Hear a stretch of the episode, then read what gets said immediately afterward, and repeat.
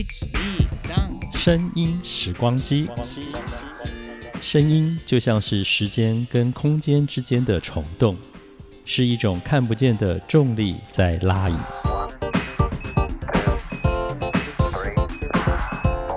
欢迎收听《声音时光机》，袁永新主持。欢迎来到《声音时光机》，听众朋友好，我是袁永新。又来到在接下来和大家分享永兴在过去曾经和广播前辈林晨姐，她是当年金广平安夜的节目主持人。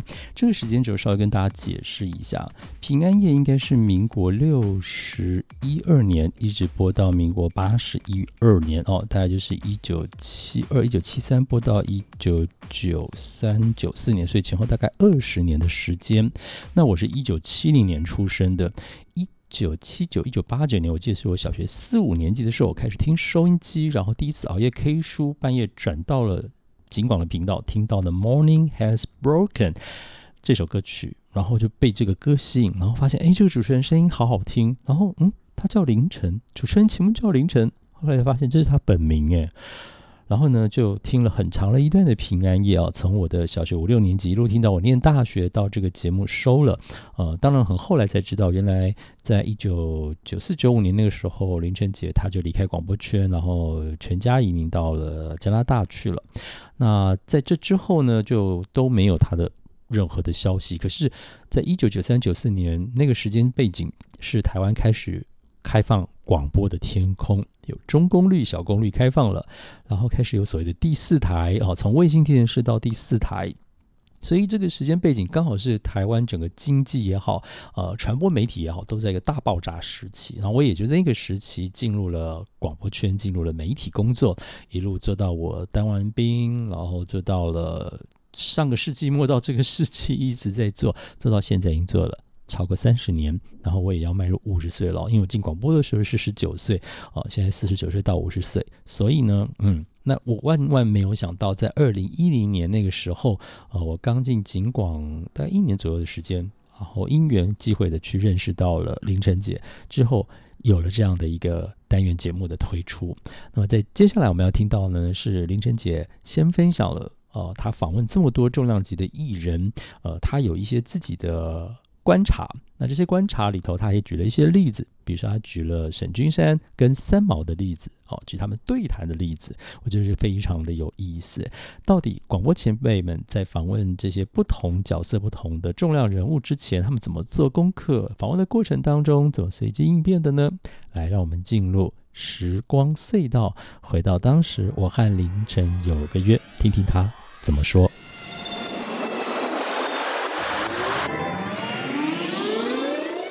继续回到节目的现场，我是袁永新。来到今天，我和凌晨有个约。我们今天要跟凌晨姐聊的呢，是在我们做广播的这个工作里头，我们都会有很多的这个专访的这个经验哦。那么有一些人会变成了好朋友，那有一些呢不变成好朋友，呃，也会有特殊的记忆跟印象这样子。是，但是不管是哪一种情况，我们都会在这个嗯，可能在某时候准备。工作或者是在家里，可能只是在打扫、找资料，就会闪过这些朋友的脸孔、说过的话，或者在跟其他的人吃饭的时候聊到天的时候，哎，谈到这一个人。是那因为我们访问的人太多了，所以我们要跟其他的人去谈到说，我们访问谁、访问谁、访问谁，讲过哪些有意思的事情跟有趣的故事的时候，这些人很可能就会经常的在我们的。在我们的嘴角出现，在我们的脑海出现，所以我们决定呢，在最近这段时间里头，跟大家来聊聊，呃，在林森姐做节目的这么二十年的光阴岁月里头，一定有一些很特殊的人物，可能有的在，有的不在了。嗯，今天这一位呢，他是已经也离开很久了，而且几乎他离开没多久，你也你也离开广播工作了呀，差不多。啊，嗯，差不多的时间。我想就算是收音旁，你是才十几岁的国高中生，你也应该这个这号人物哦，他就是三毛。嗯，对，三毛曾经有一段很不短的时间，会常常跟在林根节节目中也好，或平常生活当中，呃，都碰得到。是，然后也会经常有时间聊天啊、吃饭啊什么这些事情。那而且三毛算是少数你。访问袋子手边还留着的，对不对？嗯，我有他好几个袋子。哦，你跟他是怎么结识的？三毛是这样，因为他 在台湾开始有名，是因为他的一个投稿。投到啊《联合报》副刊。那时候就很多人在打听谁是三毛啊，嗯。因为那个文章写的太有趣了，就是写撒哈拉这个，他叫记得好像撒哈拉的中国饭店类似这样的。哎，然后呢，就是他跟他先生，因为他的笔调实在是太好，嗯，非常会说故事，嗯嗯嗯嗯，那那个时候呢，就有那一年，我们就因为三毛还在国外，嗯哼，那我当然访问不到他，嗯哼，我就先访问了他的母亲，哦。正好是一个母亲节，你还找到他的母亲，嗯嗯，这个这个呀，厉害厉厉害。害 不！过当时是真的很诚意，哎那然后由他的母亲来谈三毛，嗯哼，那后来三毛回来以后，当然就这样很自然的嗯。就三毛，那、后来就变成，我常常觉得我们不是一个访问机器，我们也是一个人，嗯哼，所以呢，当我们在做这些访问的时候，那么在节目里面是访问，下了节目我们可能谈的更多。啊，然后我们。常常就会出去这个 shopping 啦、聊天呐、吃饭呐、然后就等于是这个更深入到彼此的生活里面。像我的第一个孩子出生的时候，除了医生之外，他是第一个见到我孩子的人，他跑到医院里边去，三宝就这样自己跑去哎，看，自己跑去看，哎，连我先生都还没看到小孩，哎，哇。他就他就他就看到了，是。所以这这个很少有这样子的友情。嗯那么三毛呢有一个特色，我觉得为什么我很喜欢访问三毛？嗯那当然他也是常常都会有书要新书要出版的时候，他就很喜欢到我节目聊一聊。啊，那有时候他很热心呐、有时候比如说有一次新加坡的一群年轻的这个大学生，嗯，他们啊、好像我们当初的校园歌曲，啊写了一些很好的诗，然是。后谱成的歌曲，然后因为他遇到了，嗯然后他就说：“凌晨，我可不可以到你节目来介绍他们？”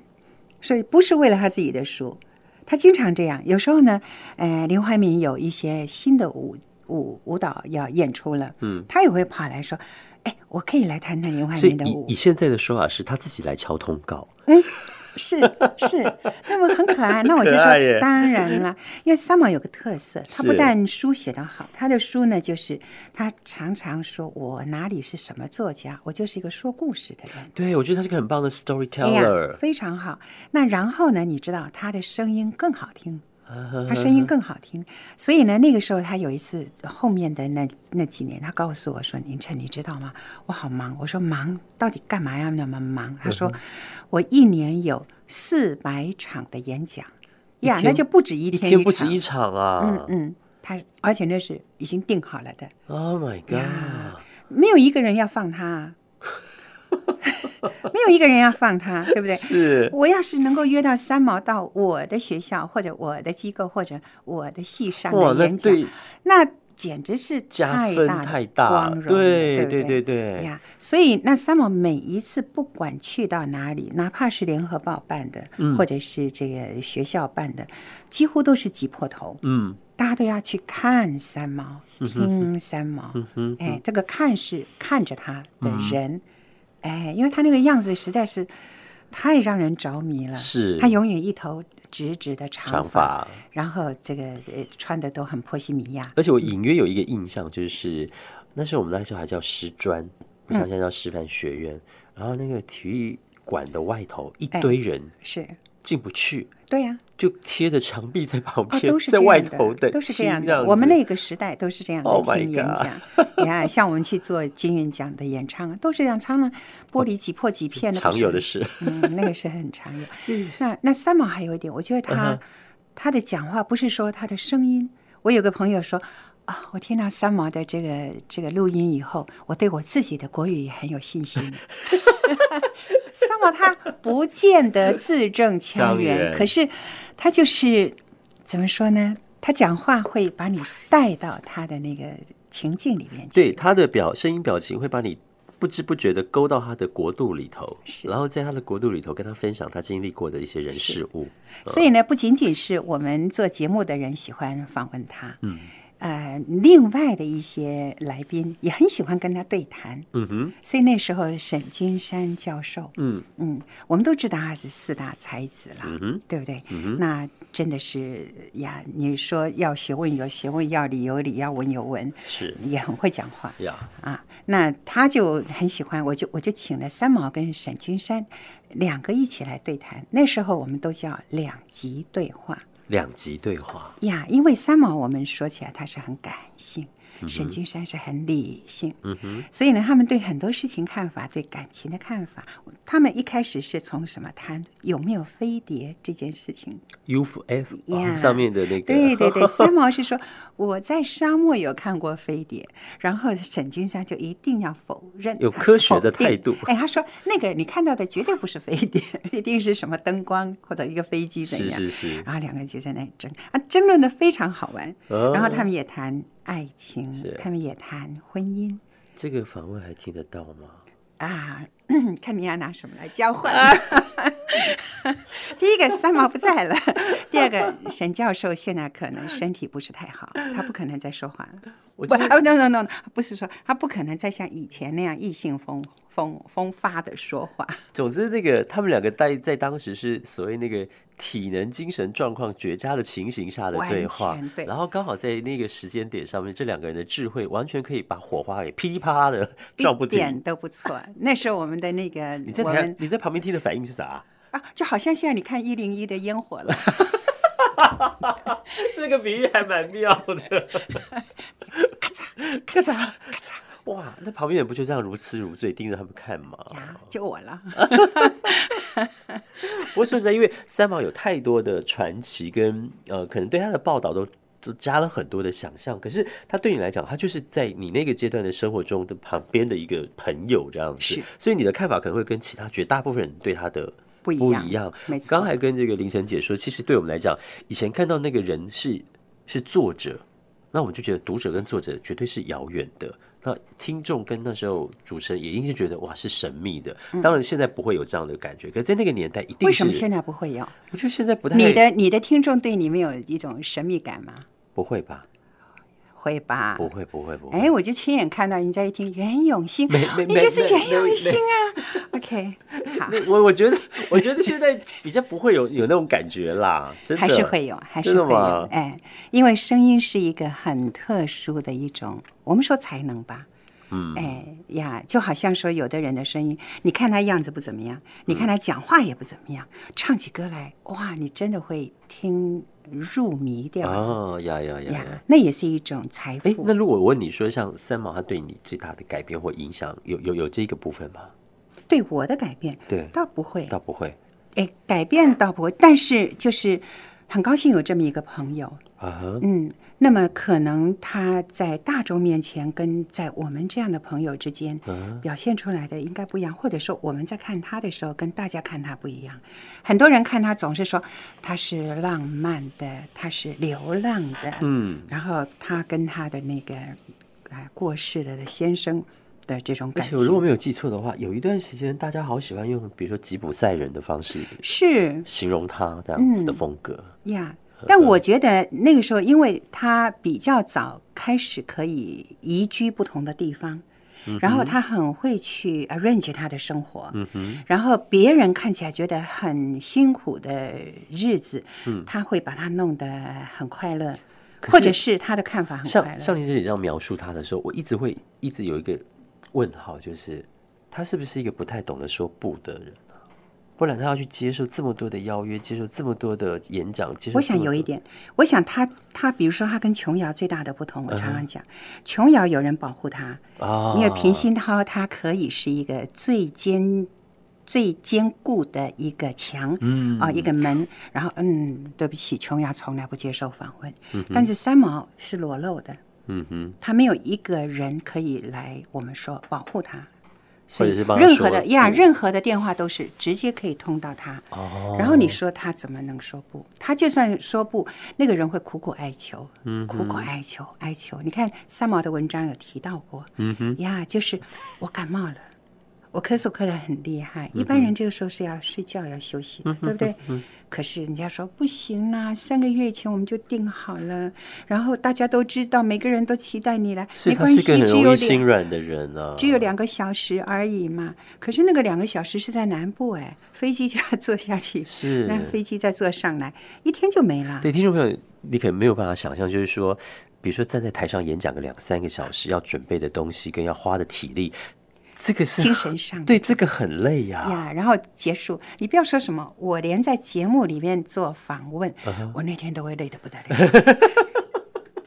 所以你知道吗？下节目很想吃，不是没有道理的，因为就觉得体力虚耗太多了，一定要吃点东西才比如说，我们行。等一下会有一对顿，对对对，不然真的是真的是没办法这样子。不过当然，三毛走的很突然啦。听说他走的时候，你那时候人在大陆，是为大陆寻奇出出外景外，，我在康定在康定录那个那个叫《康定情歌就》，康定情歌的康定这样子。嗯嗯而且你还是工作人员转告你才得知的讯是息，是，应该很意外吧？哦，非常意外。嗯平常他，我觉得他就有一点，常常会提到。那我们总觉得说，OK，也许他就是一个作家的那种情感吧。是，我想他有生理上面的病痛，嗯、那但是后来当然大家都知道还有忧郁症，嗯、那那个时候忧郁症不太被人家正视，而且也抗忧郁药好像还没有被普遍使用。哎，没有错，没有错。大家都觉得忧郁症是个精神上的问题，就嗯说：“哎呀，你不要想那么多嘛，对不对？袁永新想开一点嘛。对就是女孩子不理你就不理你，我们再交一个嘛，对不对我？不理他们有谁在听我不知道。但是呢，他的一个很大的问题，我觉得他其实他需要一个家，他需要一个跟他在一起呀，他也需有一个肩膀非常需要，呃他也是一个非常需要爱的人嘛，对不对？那但是呢，嗯，很多人很难跟他平起平坐。嗯哼，哎，每个人看到就像你说的，就是仰望。嗯哼。所以后来，哎，那个时候皇冠要我们几个人写三毛走的时候，我的最后我就是说，OK，哎，我说在大陆那个我们有个工作人员就说，我们就默默祝祷，我们在那个、那个两三千公尺高的山上，嗯哼，有经幡，然后那个西藏的朋友呢，他就为他用藏文祝祷，嗯哼，那时候我也要把那个录音下来，可是是我录音机怎么样都不动呢，从来没有罢工过，很奇怪。是。后来我还说三毛，你不要开玩笑，哎，那那个时候我们其中有一个朋友就说，我们希望三毛下一辈子是一个快乐的人。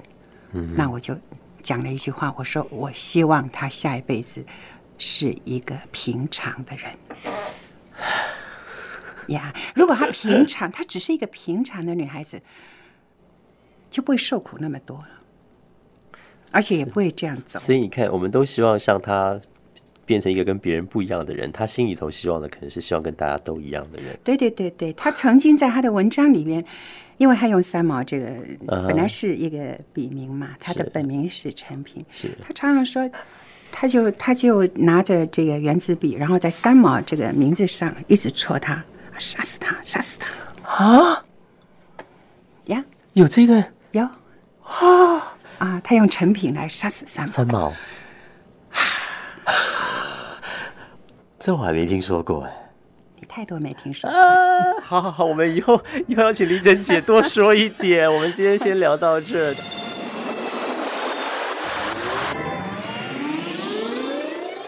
刚刚凌晨姐说这些的时候，她怀孕的时候哦，呃，来看她的第一个人不是她老公，是作家三毛。我那时候就惊讶到说啊，哇，你跟她的感情是这么的要好哦。后来又想想，哎，对耶，其实在当时凌晨姐也有写书，呃，我不太确定是皇冠出版社哦，因为我隐约记得她好像有提到平鑫涛先生，呃，提到皇冠出版社，然后也提到三毛跟呃他的认识的过程啊、三三毛不止一次上他的节目了哦，包括后来大家很熟悉的《回声》那张专辑，呃，就是齐豫跟潘越云合作的这张以三毛的生平所做成的一张国语专辑唱片的故事，呃，三毛许多许多那个故事的亲自去说故事的这个过程，都是到凌晨起的平安夜节目当中和大家谈的哦。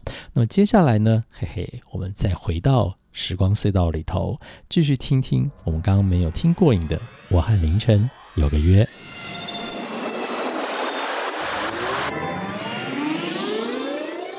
继续回到节目的现场，警察广播电台，我是袁永新。今天我和凌晨有个约，凌晨姐在我们的现场哦。我们在上个礼拜跟大家聊了三毛，其实真的是聊不够啊。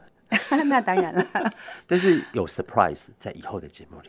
好，等等我好好的把它消化整理，然后把那个精彩发掘出来。后来发现一刀不剪，从头播到尾。对对，我现在要问一件事情：当时当时那个访问的过程啊，精彩与不精彩，你怎么决定留与不留，或者是要要要播什么让听众朋友听这样子？精彩与不精彩，常常不是我们决定的。嗯嗯嗯。当你这个一个精彩的人。他讲出来的话都是精彩的，是就像三毛，你说你舍得他哪一些话你不听吗？嗯，声音又好听，然后讲的也很有内容，对对对。哎，那么所以那个时候呢，我常常是我们很少去剪这个这个怎么讲来宾的，因为最重要就是当我在做访问的时候，我们的访问的话等于已经是一个剪刀了。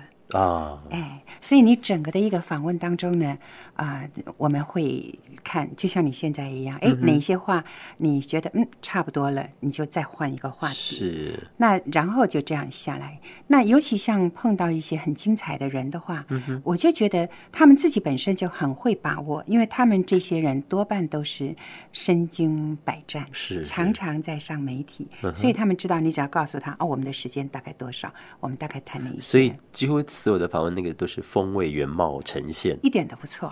那我觉得这个好，就是就是怎么说？包括会口疾的人也一样吗？嗯，他的口疾很可爱哟。是因为他人就很可爱的吗？对对，比如说那个沈君山沈教授，一般人都觉得他哇，这才子才子，然后做过这个清华大学校长，又是这个系主任，又是所以你那时候在碰到他的时候，会觉得哇，他有光环那样子。有个黑楼在旁边，还好吧？我就知道你都镇定的不得了。我觉得就是像朋友一样嘛。然后，哎，沈君山他他呀，我想这些人他们很他的迷人在哪里？这样问好了。沈君山哈，嗯，我觉得他们都有赤子之心。嗯哼，你一点都不会觉得他说哦，我有什么很了不起？没有，你了解他，比如说他他写文章，嗯哼，然后他文章当然也是写的很很有内容，很扎实，嗯嗯，哎，所以那个时候我反而喜欢像这样的人，我就问他一些比较轻松的一些话题，嗯所以那个时候安排他跟三毛，然后他们俩就去斗了，华山论剑，对不对？但是还是你丢球的啊，是啊，让让他们两个去打，一点都不错。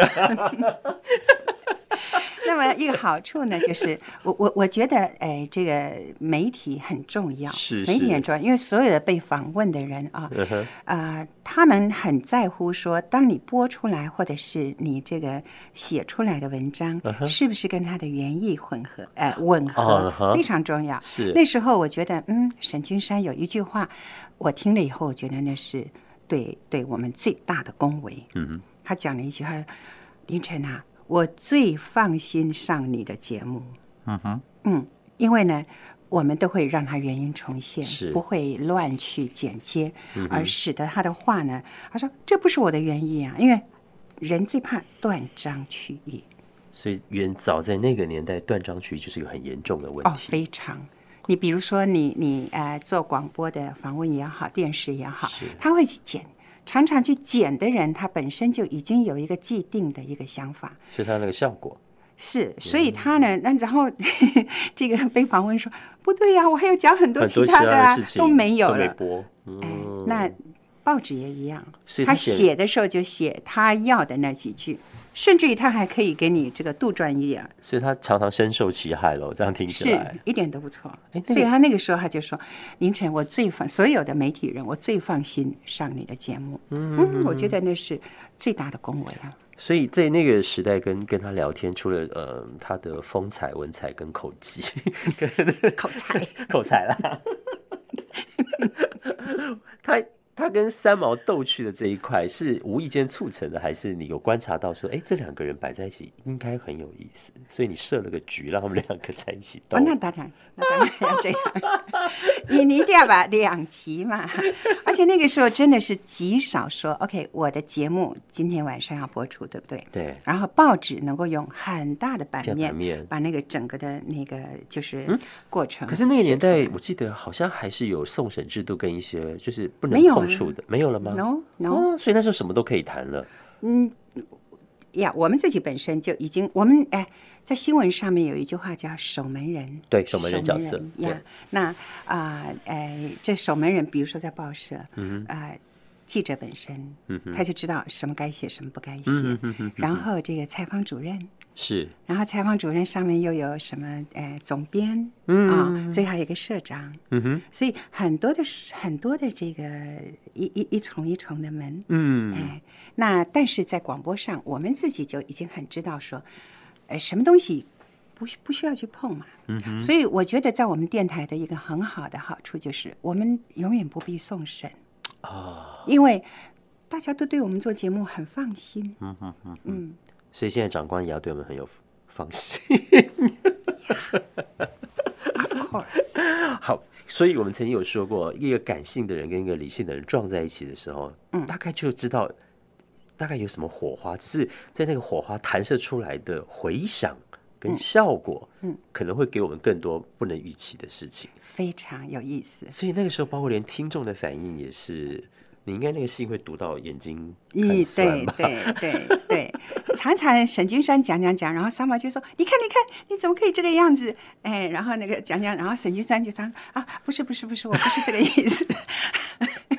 我可以想象得到那个画面呢、这很有意思哎”。是，所以其实我觉得，当然我觉得两他们两位都是个很有很有智慧的人，所以可以在那个针锋相对的言论跟语气之下，还有可爱的地方，对会跑出来。是，对，所以所以现在回去，你在这些做过的访问跟对谈之后，你会再回去重听过他们讲过的哪些事情吗？还就是做完之后，今天就做完了，就不会再去重新去去听他们这些东西？通常不会了通，常不会了。每一天都有每一天的节目，对然后我们永远都有都会有更精彩的在后面嘛，嗯，不是吗？所以它是一个动力，就是当今天做完的时候，你就会更期待下一个。是是，那之所以今天呃能够还有这些留下来，那时候也不知道为什么会留可下来。定题呢？你知道吗？有时候我都觉得那个硕士生写研究文、研究论文最痛苦就是定题、啊哈定题目，，OK，你说访问有题目，就是他们两个之间该怎么谈，你中间是怎么去丢这个题的球出来的，这个都是要先精心想过吗？通常他们俩就决定了，哎呦，多可爱！真好哦！那个时候我记得是先从这个呀，到底有没有？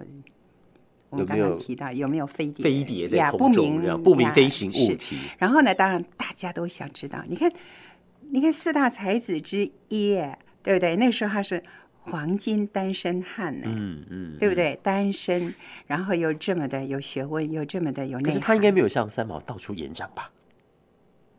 三毛当然更受欢迎，三毛毕竟好看多了嘛。是 好看多了，好听多，好看多，没错没错。所以这样子会不会有点讲到后来听起来像是三毛欺负了沈君山呢？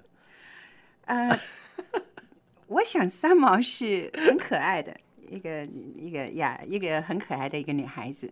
沈君山呢有点不动如山，但是有时候被三毛惹的也会有点着急。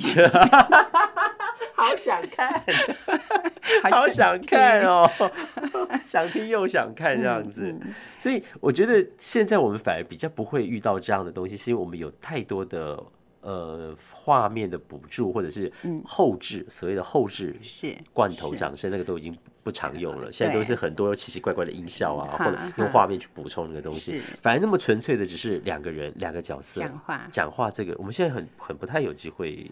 也许吧。去看，到而且我觉得还有一点就是，那个时候你别人看他们觉得哇，他们那么有名，嗯。啊、那么有怎样有怎样，然后都觉得嗯，他们应该很老成或者是哦。很世故，结果不是。他们就是其实都很很赤子，就我刚刚讲的赤子之心。其实两个都应该是热情的家伙没错，哦，没对不对错？一个闷骚，一个哎明骚，一个明着来的，一个闷着来的。哪一个？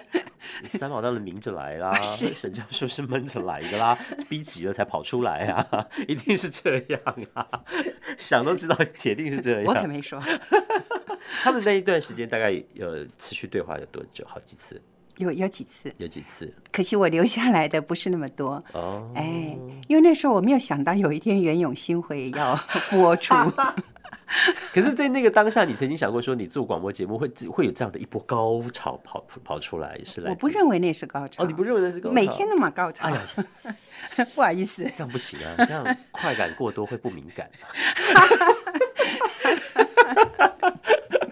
好，但是不管怎么样，我觉得我呃这些以后在我们节目当中会有精彩的这个让大家重温这样子。一小部分而已。一小部分是一小部分，如果现在在这全世界任何地方都找不到的话，那一小部分可是很大的一个力量哎。啊、也希望如此。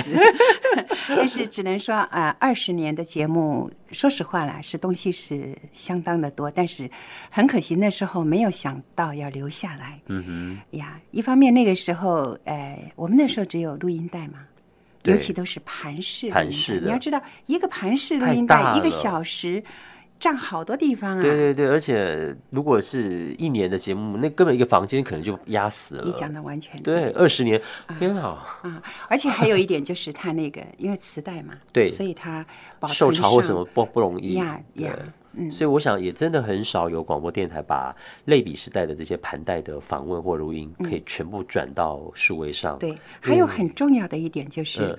嗯哪些该留，哪些不哪些不该留？有很多东西，当时你不觉得有什么了不起，嗯，可是事后你一想，哎呀，那时候要是留下来的话，该有多好对不对？嗯，声音，比如我们现在听到孙中山先生的演讲，对不对？我听过，我听过，那是一个什么样的感觉啊？你你就是一个广东人，你是个广东人，这个这，所以如果哪天播了一个谁谁，嗯，他就是个浙江人之类的回应，哦，没错好好好。但是你会得觉得说，OK，这是这是孙中山先生，你会蛮珍惜的，就好像你现在听到三毛，对不对？他不可能再有声音出现所以我们要让这个声音可以在一百年、五百年后继续被听见，我们就要做这些保存起来的工作。没错，就由你开始。我一直在往这个方向努力当中，对对对对对对对，所以我现在每天都很投入在这件事情上面。是，对，那你要常回国，不要今天吴哥哭，明天加拿大的，找人都问我现在的飞机啊，飞机啊，你要去哪里呢？谢谢谢谢林晨姐，我们下礼拜要谈这个大海。大家会对他熟悉，是因为他现在还是常常会出现。是，对对对，而且已经是哦非常非常多的人的偶像。对大师级人物了，是但是他居然跑去加拿大，拿着风衣当雪橇，在林晨街家旁边的山坡玩起来了，我 很可爱，很可爱所以我就耶觉得我那个时候的好多的朋友都是这样赤子之心。我们然后呢，我们我们下了节目以后，你就跟他玩这个玩那个。所以下礼拜可以讲很多蒋勋的八卦哈，太好了。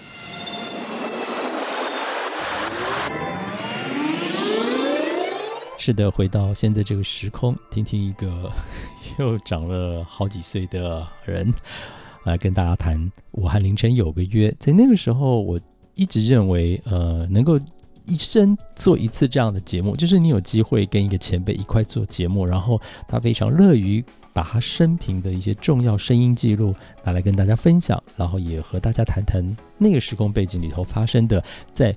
可能是麦克风以外的一些事情，我觉得这个都是非常非常珍贵的哦，已经不单单是什么珍贵史料哦，珍贵对谈。我觉得能听到那些声音，听到那些重量的声音，真的是现在可能用金钱都难以得到的过程哦。好，那我们还是这个卖点关子哦。大家一定会想说，哎，那我们什么时候可以听到三毛说故事？我们什么时候可以听到倪匡说故事？等等等等的，快快快就快了哦！我们也才做到第三集的声音时光机，对吧？来，那我们就再让大家 hold 住一下，我们看看在第四集或是第五集的时候，哎，林珍姐会带来什么样珍贵的对谈录音访问内容呢？我们下次见喽，拜拜。